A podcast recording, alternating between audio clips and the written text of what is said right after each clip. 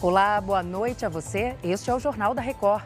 São Paulo tem alerta para fortes chuvas no fim de semana. Programa Celular Seguro bloqueia cerca de 400 aparelhos por dia aqui no Brasil. O Jornal da Record já está no ar. Oferecimento Agora. Invista com o time Classe Agora. A Defesa Civil de São Paulo alerta para fortes temporais até domingo em toda a região metropolitana de São Paulo. Vamos conversar com a Caterina Chute ao vivo. Caterina, boa noite. E o principal volume de água deve cair neste sábado, certo? Isso mesmo, Salso. Boa noite para você e também para todos que nos acompanham.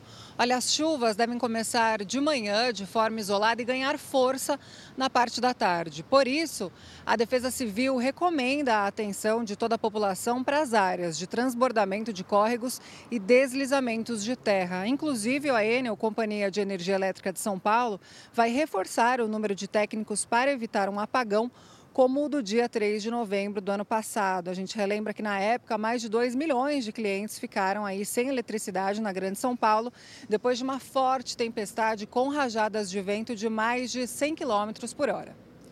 Salce. Obrigada, Caterina. Em pouco mais de um mês de funcionamento, o programa Celular Seguro registrou mais de 12.500 alertas de bloqueios de aparelhos. Agora a gente conversa com a Ariane Bittencourt em Brasília. Oi, Ariane, fala para a gente quais foram os principais motivos para esses bloqueios. Boa noite, Salsi. A grande maioria por roubo. Na sequência, vem furto e perda do celular. No total, foram 12.592 bloqueios, com uma média de quase 400 por dia. Segundo o Ministério da Justiça, o pico aconteceu durante a semana das festas de fim de ano. São Paulo foi o estado que mais solicitou o bloqueio dos aparelhos. Foram 3.288 pedidos. A ferramenta Celular Seguro, que é uma iniciativa do governo federal, completou 30 dias de operação na última quarta-feira. Pelo menos 22% de todos os usuários ainda não cadastraram nenhum celular. Salce. Obrigada, Ariane. Boa noite para você. Brasil e China assinaram um acordo que dobra a validade do visto entre os dois países. A permissão de entrada para brasileiros que quiserem fazer turismo e negócios no país asiático vai passar de 5 para 10 anos. O mesmo vale para chineses em visita ao Brasil. A medida foi anunciada após um encontro entre o ministro de Negócios Estrangeiros chinês e o ministro de Relações Exteriores brasileiro, Mauro Vieira. Também foi confirmada a vinda do presidente chinês Xi Jinping para a cúpula do G20 em novembro, no Rio de Janeiro. O presidente do Senado, Rodrigo Pacheco, disse que a desoneração da folha de pagamento dos 17 setores que mais empregam na economia será mantida. O presidente do Senado deu a declaração em um evento na Suíça, depois de conversas com o ministro da Fazenda, Fernando Haddad, e com o presidente Lula. Segundo Pacheco, o governo se comprometeu em revogar da própria medida provisória o trecho que acaba com a desoneração. A minha preferência foi pela saída através do diálogo e da construção política com o ministro Fernando Haddad e com o presidente Lula. Conversei com ambos. E ficou ajustado.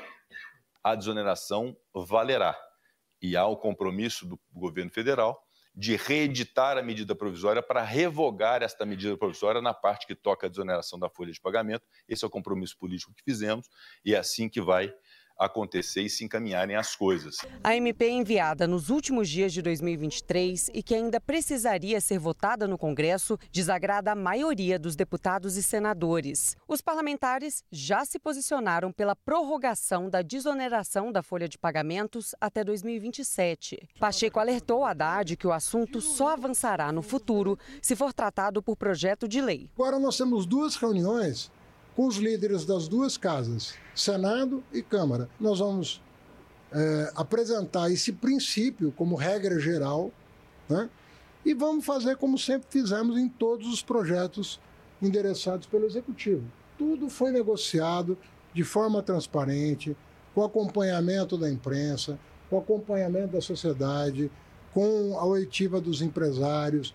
Tudo foi feito de maneira muito transparente. Enquanto os senadores ainda pressionam Rodrigo Pacheco pela devolução da medida provisória, os deputados avaliam que ainda há muito ruído e desencontro de informações sobre o assunto.